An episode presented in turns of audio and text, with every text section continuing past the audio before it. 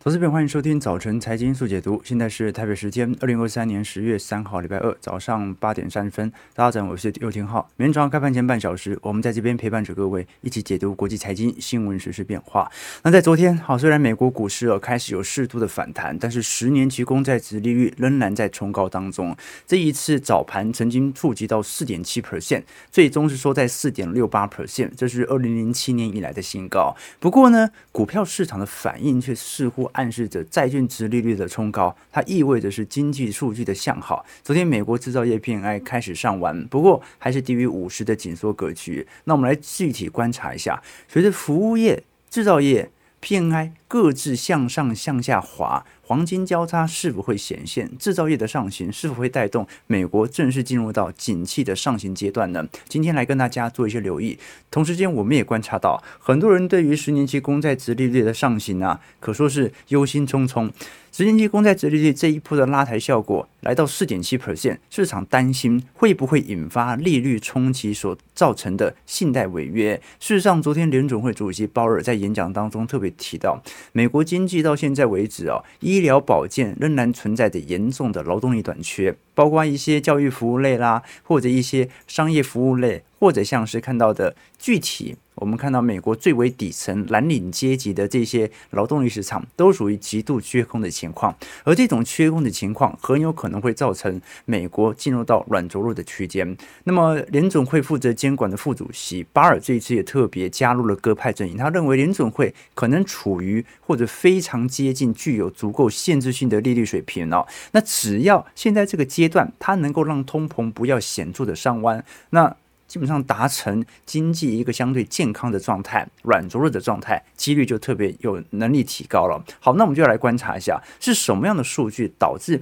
昨天鲍尔这些谈话达到一定程度的效果呢？基本上就是美国昨天所公布的制造业 PMI。我们可以观察到，这一次 ISM 制造业指数从八月份的四十七点六上行到四十九。这个是去年十一月份以来的最高水平哦。那当然了，呃，低于五十，它还算是紧缩周期。可是呢，如果我们观察在过去几个月，其实呃，PMI 已经有非常显著的上弯迹象了。从六月份当时来到低点之后啊，已经连续三个月、四个月显著的上行了，创下二零二一年三月份最大的。呃，应该讲一个季度左右的涨幅哦，这说明我们虽然看到现在还没有完全的脱离制造业的紧缩阴霾，但是最坏的时间点已经过去了，接近有一个季度哦。那相反的，我们把制造业撇开来看一下服务业，九月份美国服务业的 PMI 反而是创下今年元月份以来的新低哦。这一次 market PMI 初值只有五十点二，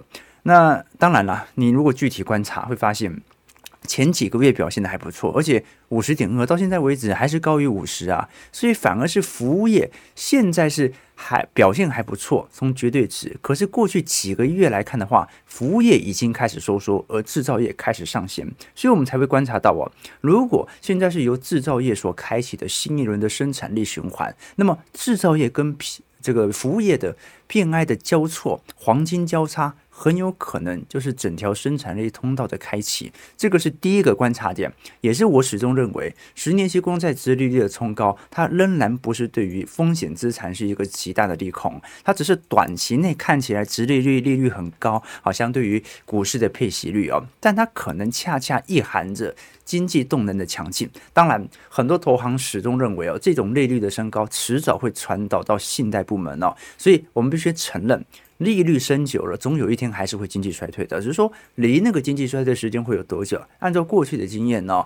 这个利率保持在高位啊，进入到降息格局当中啊，通常也是好几个月，好甚至是一年来做起跳的。那我们来观察，你像是高盛特别提到的，他认为利率上行已经开始冲击到美国的企业获利啊。这一次标普百指数成分股的股本回报率。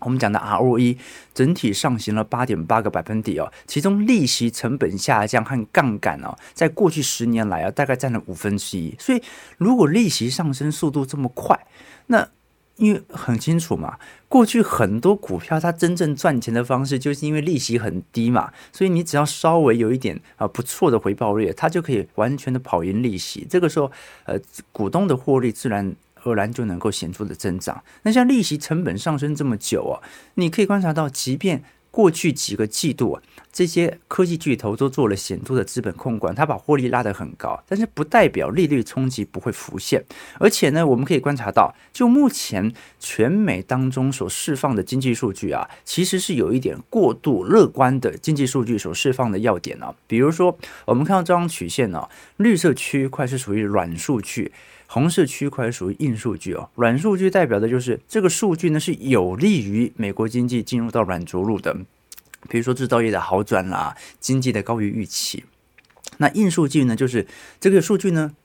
很有可能会导致美国的经济进入到硬着陆，可能进入到深度衰退的格局啊。那当然啦，你把软经济的数据减掉硬经济的数据啊，也就是高于预期减掉低于预期的数据啊，这个时候底下所呈现的就是这个。预期指数，这个预期指数不断的上行，就代表着啊、现在所公布的数据不断超乎市场的优于预期。那你可以观察到这个现象啊，其实乖离已经拉得算蛮高的、那这个现象能够维持多久？市场上其实是蛮抱持的怀疑的，而且认为接下来的爆发端它不可能。或者说不会单纯由制造业来做爆发，很有可能是利率的冲击逐渐影响到信贷部门之后啊，由中小型银行来爆发。比如说最近投资界大佬、知名的经济学家彼得西夫，他就特别提到，美国三十年期的固定抵押贷款利率啊。在房地产部分啊，现在是七点五趴左右，很快啊，本季度就会突破到八趴，年底前很有可能会突破到九趴。那么，就算现在买房的量能是属于显著量缩的，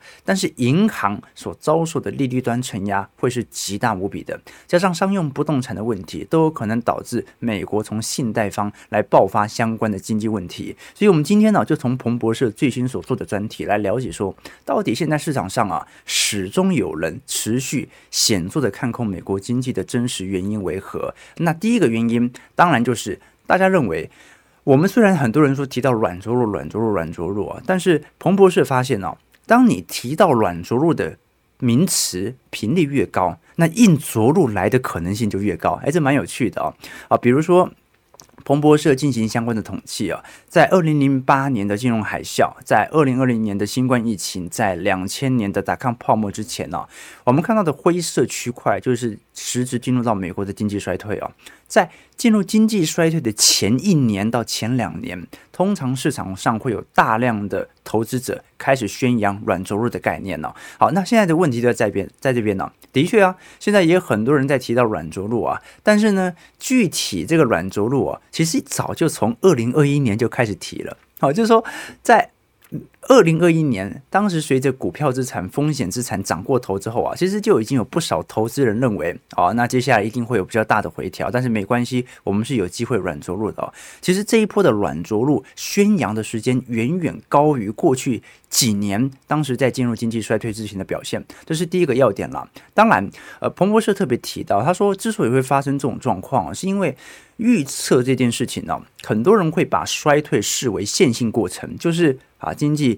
感觉不太好了，感觉出了一点问题了啊，到最后衰退了。它是一种一步一步一步走向衰退的过程。但是呢，呃，彭博士发现哦，就说过去的衰退大部分都不是这种渐进式。线性的过程，一步一步走向衰退的，是突然衰退点就爆发了。比如说零八年的次贷海啸，它是雷曼垮之后啊，整个系统性就崩盘了。在雷曼之前，软着陆都还是有道理的。在打抗泡沫跌到第二年、跌到第三年的时候，市场才意识到，哇，真正长年期的大熊市真的来临了。两千年当时是跌了三年呐，三年的大熊市哦。所以衰退并不是一个百分之百的线性过程，往往是需要一个引爆点来爆发的。那再来呢，过去比如说。失业率啊，呃，通常会被视为经济状况的良好啊。比如说，我们就把失业率当成一个美国经济能够托底的主要原因。联总会现在的预测是从二三年的三点八 percent 上行到二四年的四点一 percent，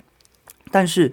彭博社认为，如果当前的趋势出现中断，就是你只要信贷危机一爆发的话，这种非线性的模型，按照零八年和两千年的预估啊，一下子你可以观察到失业率哦，瞬间上行到十趴都不是太大的问题，因为衰退它并不是线性的，而是非线性的。那再来，联准会的升息啊，它带来的严重影响啊，过去的市场角度来看。嗯，比如说以劳动力市场啊，就是联总会升息升息，升了五百个基点啊，暴力升息啊，那什么时候会传导到失业率呢？现在按照过去几年的回测，基本上要十八个月到二十四个月。那我们升息是从去年的三月份开始进入到显著的升息轨道，所以十八个月啊差不多要到今年年底到明年年初才能够判断这个利率冲击对于劳动力市场的影响。所以我们只是还没看到，不代表不会发生。这个是彭博社的看法。那再来哦，是很多新的冲击哦，市场并没有把它纳入到考量。比如说，虽然我们看到最近啊，美国的关门危机、倒闭危机似乎延期了四十五天。但是很多的市场的利空仍然在持续当中，比如说最近美国汽车工人的罢工啊，UAW 仍然在持续罢工当中。上礼拜罢工已经扩张到二点五万名工人哦。那现在供供应链比较长的情况底下，当然就一定会有停产的问题哦。那现在的问题就在于，呃，美国的库存哦。如果以汽车来看的话，仍然比平均高了大概四个月到五个月，所以罢工四个月到五个月好像影响也不是特别大。加上很多经济学家认为，过去通常罢工一结束之后啊，这个美国汽车的产能一下子就全回来了，好，这个追产能的速度是非常快的。可是我们可以观察到，彭博社进行了过去汽车工人罢工的。回测发现，在一九九八年，当时通用汽车啊，只有九千两百名工人举行了为期五十四天的罢工，但是呢，它却导致了后续通用汽车进行大规模的资本总结，就业人数减少了十五万人呐、什么意思呢？好，就是当时我们也很清楚嘛，底特律刚好随着两千年啊中国崛起之后啊，大量的汽车产业开始赴中国设厂啊，尤其是组装，所以。就业人数当时是少了十五万人，是全球化的结果。那现在非农也不过就是十八、十九万人，你就业人数一下子在未来几年少这么多的话，冲击可能会很大。那加上有很多其他的利空因子，像是学生贷款的恢复啦，本来在过去一段时间，拜登进行全面学生贷款的减免。但是最后被最高法院给驳回了啊！四千亿美元的贷款怎么能够说减免就减免了呢？所以在本月份十月一号开始哦，你观察到有数百万的美国人已经开始收到学生贷款的账单。那么不代表它会造成大规模的违约啊，毕竟呃你会申请学贷，某种程度呃你的利率也没这么高，那。你也可能对自己的未来的就业情况有一点信心哦，所以市场比较担心的是，它可能会压缩到美国四季度的消费哦。再就是油价大涨啦，收益率曲线的倒挂啦，这些就是老生常谈哦，会有停滞性通膨的问题哦。那最后是我们观察到哦，就消费者，支出是不是即将耗尽？这一点是值得观察的，因为我们都很清楚，这个三季度的美国消费是非常非常之畅旺的。呃，尤其在泰勒斯的演唱会，还有芭比和奥本海默这些票房当中啊，真的为美国 GDP 啊增加了接近一个 percent 左右的拉抬效果。所以你说为什么三季度联准会亚特兰大联准会的经济 GDP 闹模型预估可能季增幅会有四趴到五趴？真的就是因为芭比和奥本海默，还有泰勒斯的演唱会。那按照季增幅的角度，三季度推高这么多，第四季一下就掉下来了。而且呢，我们可以观察到哦，因为美国的超额储蓄哦，在今年年中已经用尽，所以信用卡的违约率，如果我们仔细观察蓝色线呢，早就已经高于二零一九年以前的水平。那汽车贷款违约率也是。那汽车贷款的违约，它来自于过去二手车价格啊、水涨船高之后啊，很多新车无法出产啊，当时是供应链的瓶颈啊，所以造成大量的民众，尤其是年轻人啊，进行车贷相关的呃申办，所以导致了现在啊新车特斯拉这么便宜，那干脆就违约算了。好，这个车贷是有它的特殊原因的，但是信用卡贷款的冲高，它其实也暗示着市场上在。今年中旬其实已经有消费用罄的感觉啊，尤其呢，最近市场上在聚焦的一点是哦，我们虽然说美国的消费到现在为止没有衰退到哪里去哦，可是根据最近彭博社最新所统计的全球市场的在本轮疫情之后的财富变化，仅仅只有百分之二十人的财富增长了。哎，股市涨了这么多，资产涨了这么多，结果只有百分之二十人的实质购买力增长的，那是不是说明呃？你可能信用卡贷款的违约率的上升，它是有道理的。就是真正的有钱人，他可能根本不受不受到升息的影响，但是中产和中下阶层，它受到利率的冲击，可能效果就特别显著了。这个是值得大家关注的问题哦。尤其我们昨天跟投资朋友关注嘛，现在市场上最大担忧的美银所统计的两个问题哦，一个是通膨的债息，另外一个就是商用不动产的变化。我们可以观察到，目前为止哦，商用不动产市场上预估是否会持续的滑落？大多数人认为百分之四十四的几率啊，会一路下滑到明年中旬左右啊。那是否？认为接下来有反弹的机会哦，百分之六十五都认为不太有可能。好，所以我们看到了很多对于市场上宏观数据的冲击哦。那我个人的想法呢，我会认为哦，其实我们所处于的基期本来就不算太好，对吧？本来制造业 PMI 就在五十以下紧缩格局哦，PMI 低档，出口也低档，景气指标、景气对策信号等都是低档。所以现在问的问题是会不会更坏？但是不会改变当前低基期的角色，现在更像是以盘代底啊，做一轮呃新的产业的轮替。你看现在美国经济就这样的啊，服务业过去在疫情解封之后冲高啊，对吧？制造业在疫情解封之后产能过剩下行，现在刚好即将完成新一轮的交替，制造业开始上行了，服务业开始下行了，所以产业本来就是这样子不断的轮替哦。我举个例子哦，大家会观察到，呃，你像。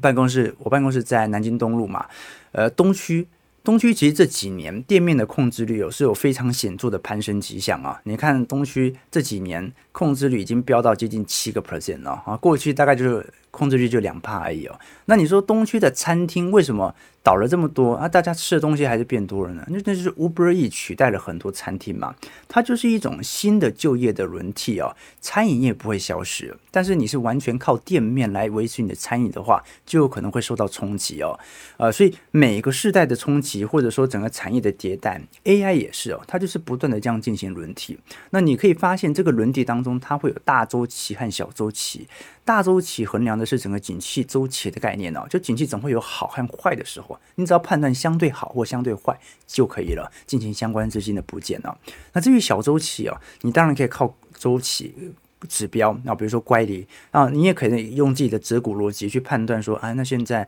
呃，可能哪个产业会好，哪个产业会坏。不过呢，这个风险就太高，所以不如你就尊重景气周期进行相关部件就可以了。世代周期就是这么快的。我昨天才看到一支影片哦，是九妹最近出的一支观察长影片被。短影片取代的一些解析啊，就造成现在有很多 YouTuber 不是都充满着流量焦虑嘛？就现在人呢，他说，呃，YouTube 啊，现在人越来越青睐去看那个 Shorts 啊，或者我们看到抖音啊，为什么呢？因为娱乐的效果取得的更为快速，上瘾性也越高。所以呢，你说是 YouTube 的式微吗？不是，只是大家从原本的长影片倾向去看短影片。好，但是呢，你也可以坚持自己的想法。坚持自己的策略，你一样能够取得自己的分众啊。比如说，看我们影片的投资朋友，很多人可能是平时在上班啊，或者说呃在上班途中，或者已经退休了。每天早上他就是一种仪式感哦。啊，那他可能也没有那么要求专精的，一定要好好坐在电脑面前这样子看做笔记，可能就是边做事情啊，边做早餐啊，边上班途中边开车的时候来做收听。所以我觉得长影片也不是衰退，而是分众了。原本短影片的人呐、现在有了新的选择，他就走了。好，但是呢，像我们节目的话，还是有很多长影片的观众哦。尤其哦，你会发现哦，能够那么早起来看我们每天早上直播的，哎，赶上班都来不及了，大家都还能够播出半小时来看直播，这说明大家愿意早起，还愿意吸收这么硬的数据哦。啊，我相信呢，不管是退休族还是年轻人，收听我们节目一定都很对生活很有收获，未来一定很有机会成功的。啊，这郭德纲讲过，他说啊，千古以来要饭都没有要早饭的。啊，他要是能早起，他就不至于要饭，大家不至于，大家这个不但早起，而且还早起看半个小时的严肃的财经的正经的节目。啊，所以这个是很厉害的一件事。哎，我讲什么？我讲的就是啊，我们现在所看到的整个美国景气的概况啊，它更像是经历新一轮的产业周期的轮替。而这个产业周期的轮替，如果你觉得短期内看不懂，你把长周期打开，到底现在是景气相对好，还是景气相对坏？啊，我觉得很多数据都看得出来。好，股价你先撇开，你就看。景气现在是偏好还是偏坏，你就知道该进行大资金的部件还是小资金的部件了。好，那我们来观察一下美国股市在昨天的反弹效果，道琼上涨，而下跌七十四点，零点二 percent，收三万三千四百三十三点。不过三大指数都上涨了，标普上涨零点三四点，零点零一 percent，收四千二百八十八点。纳指上涨八十八点，零点六七 percent，收一万三千三百零七点。费半上涨十四点，零点四二 percent，收在三千四百四十八点呢美国股市在九月份的下滑之后啊，都开始进行了适度的反弹。那的确，我们必须承认，按照美国股市过去历史季度的惯性呢，当年度的跌幅啊，你要跌个十趴、十五趴都很容易的了。我们讲的是总涨幅来看的话，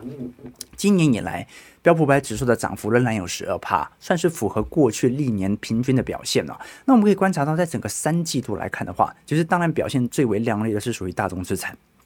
就原油啦。三季度有做到原油的，的确表现都不错。但是原油的上涨，真的是你能够预测的吗？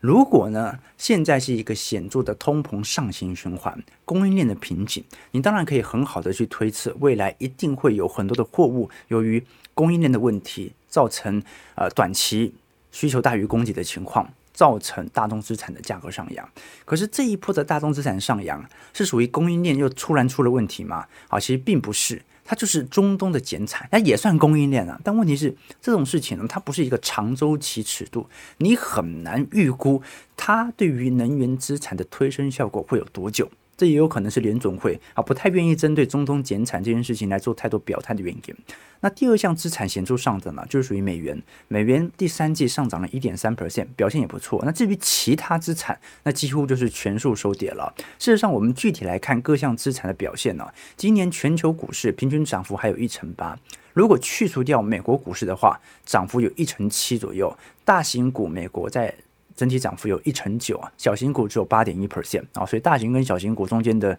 gap 差还蛮多的。那如果是以新兴市场来看的话，涨幅只有八点八 percent 啊。如果是以美国的 REITs 哦，今年持续有跌价的效果，跌幅有五点三 percent。好，这种状态。导致了市场上对于商用不动产仍然有极大的不信任。那接下来跌幅第二大资产就属于美国国债啊，平均跌幅大概是四点六 percent 啊。其实固定收益证券这一个季度表现都不是特别亮丽的啊。可是现在就是很明显的嘛啊，三季度股市做了一些回调，但它至少它还在多头氛围哦。这个股债的替代效果在今年我认为还算是蛮明显的啦。那我们今天讲的其实就是从市场上哦，呃。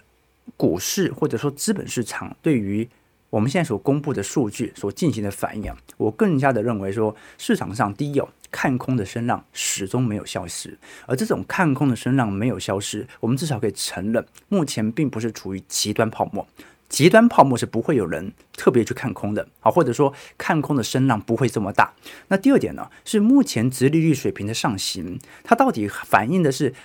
利率即将持续的高升，最后导致了信贷风险而使得股市下跌，还是说现在反映的反而更像是短期情绪的干扰，而真实反映的其实是经济数据的向好，导致联总会必须维持在高利率更长的时间。我觉得大家把格局拉宽之后，你会发现呢，它就是一个很自然的升息格局当中。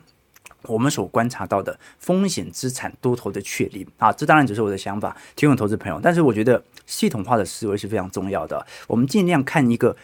单一的经济数据，你不要说啊，PMI 坏啊，所以股市就要跌；PMI 好啊，股市就要涨；或者股市好，所以未来 PMI 会跟着好，并不是用这种单一的指标，而是你把不同的经济数据啊进行分门别类之后啊，看多和看空的理由为何，你就会发现始终它是一个周期的概念。系统化思维是非常重要的。我最近。因为伦敦不是在火车罢工嘛，然后我来伦敦也有几天了。那么，因为现火车火车罢工，它是有一天没一天的，你我很容易找不到火车。现在是状况是这样子，那有些地方我就被迫要叫计程车嘛，那不叫还好，一叫发现呢，我开得好快啊！哦，就说呃，你像伦敦的计程车哦，它开的当然不像它，我们叫 cab，grab a cab 嘛，就是它跟台湾 taxi 不太一样啊，就是说。台湾汽车哦，其实，在市区没办法多快，各位知道吗？啊，就是当然了，三宝也很多了，但是大部分快的是比较多的是机车嘛，所以汽车正常在通勤时间是没办法飙的跟机车一样快的。但伦敦没机车嘛，哇，伦敦的那个计程车哦，真的是东钻西钻，而且呃红绿灯呢，第一个又少，第二个就是行人不看红绿灯，所以车子常常可能突然急刹这样子哦。哦，但那个技术是真的不错。我后来才知道啊，原来伦敦啊，它有世界上最复杂发达市场的街道，而且街道是完全没有规律的哦。你跟着 GPS 走，很有可能都会迷路哦。那伦敦计程车司机哦，他必须要考被世界是认为最难的资格考试。他会他的考试方法是这样的，就是给你特定的时间。给你一个非常狭小偏僻的位置哦，然后第三点，在指定的时间内到达。好，这跟台湾那种考驾照完全不一样，对不对？台湾的路考就是开过一座桥这样子，差不多。好，那呃，曾经有一道考题，他就让伦敦的计程车司机哦，在考官到一尊拿着乳酪的老鼠雕像前面啊，这个雕像哦。呃，大概只有一英尺高，而且周围呢都是那种高建筑物，所以伦敦计程车司机哦，你看到现在收入不错，因为很多人呐、都被迫要拼命的练习考这个驾照，然后他们的驾驶品质哦，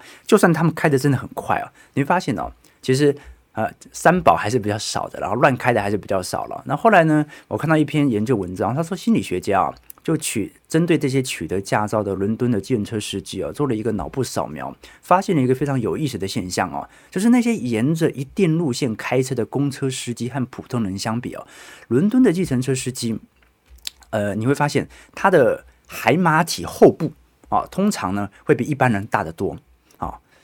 不是海绵体，而是海马体哦，那。原来科学家认为啊，成人的大脑其实早就已经固定了，是没办法改变了。现在他们从伦敦司机当中发现，原来人们的大脑，即使你已经到四五十岁哦，还是可以不断在成长的。锻炼可以让你的大脑产生改变。如果你刻意的去练习的话，你的大脑就有无限的适应能力哦。所以呃，我想跟同学有分享是，大家不要觉得说啊，我们这个呃二十岁、三十岁、四十岁这种。脑袋就已经固化了，就要听别人说我们投资该怎么做就怎么做。其实还是有很多素材，让我们自己一步一步的活化自己的脑细胞。好，系统化思维是很重要的。OK，好，一点五十六分，最后几分钟我们来聊一下中国市场问题啊。中国当然了，十一长假已经不开盘了，但是非常有趣的情况是哦，最近市场不断的传出相关的声浪，是对于中国十一长假的机票价格的大跌效果。你可以观察到，我们观察到的是。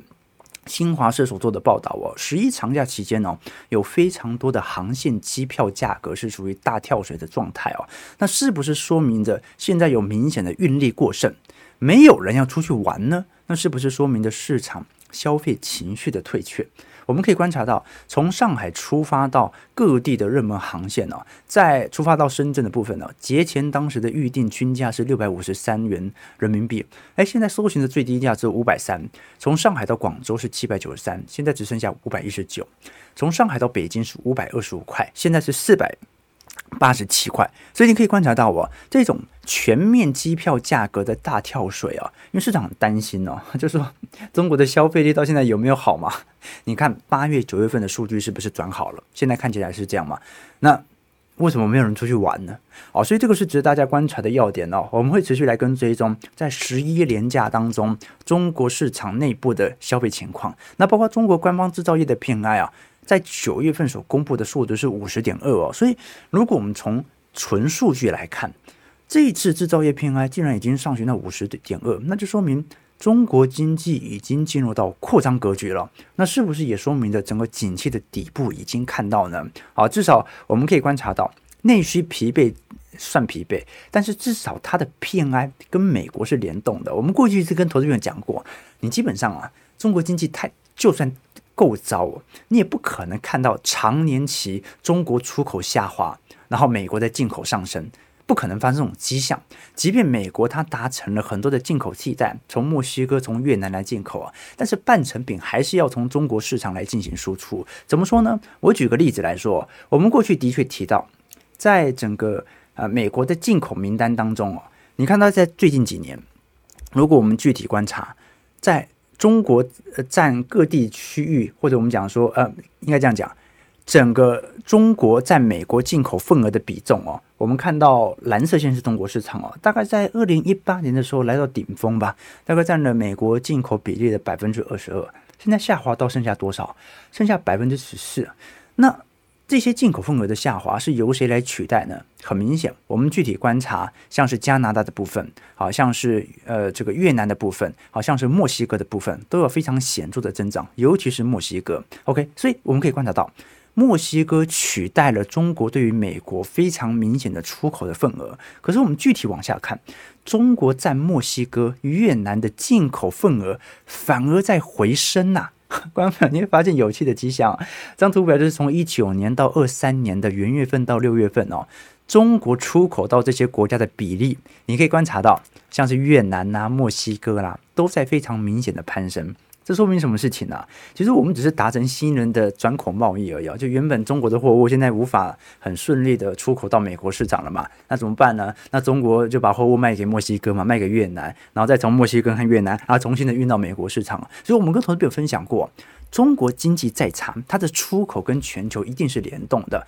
那现在至少我们看到制造业的 PMI 是的确有好转的感觉，所以呢。出口啊，我个人认为，它最后会随着全球在今年四季度出口产业的复苏啊，始终中国的经济肯定会有所带动的。现在真正的问题在于居民的消费是否有显著的不足。我们可以观察到，彭博社到目前为止哦，呃，对于出口在中国市场是有一定奠定的信心的。但对于实质内需的消费，反而要再多做观察。有百分之四十的投资人认为啊，目前中国市场最大的经济风险呢，仍然是属于房地产问题。百分之二十呢是属于地缘政治风险，百分之十三呢是属于资本的外流，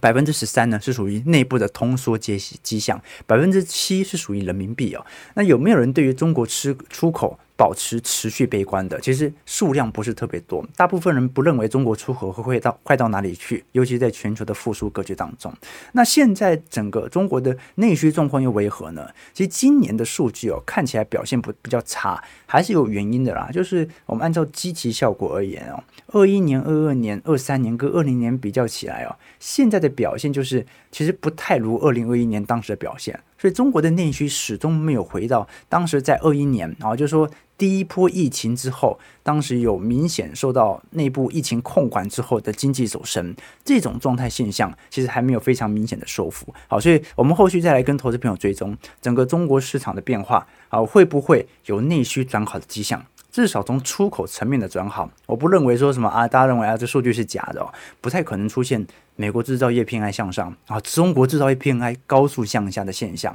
好，最后我们看一下台北股市啊，台北股市啊，在昨天也公布了相关偏爱和 NAI，好，这一次是由中经院所公布的偏爱台湾制造业经人采购指数九月份回升到四十八点二，好，虽然还在五十以下，好，但至少在向上，好，跟美国的经济是有一定联动的。那台湾的服务业就没那么好过了。台湾的服务业，我们看到 NNI 啊，就开始从原本的五十四点三下滑到五十三了。所以基本上哦，台湾的经济就这样了。我们可以观察到，台湾的 PMI 制造业部分呢、在整个二零二一年灰色线呢、当时台湾的 PMI 是表现最为亮丽的，一度冲高到六十三，但是在二二年以后啊，反而是库存压力来的最大的，过去产最多的货，现在就最多的货卖不掉嘛，所以本来我们看到台湾 PMI 稍微比较差一点哦，也不能完全归咎于执政党哦，因为二一年真的表现得非常亮丽哦。那台湾的 PMI 和 NNI，我们也观察到新一轮的周期轮替正在改变，制造业。正在复苏，服务业哈正在显著的收敛和下行。好，台北股市开盘下跌二十二点，今天量能稍微有点放大哦，三千一百亿左右哦。好，感觉新一波的换手盘正在出现，收在一万六千五百三十六点。好，我们看一下投资朋友的啊几个提问啊，美元又涨了呀啊，这个美元涨没办法，要抑制石油嘛，对吧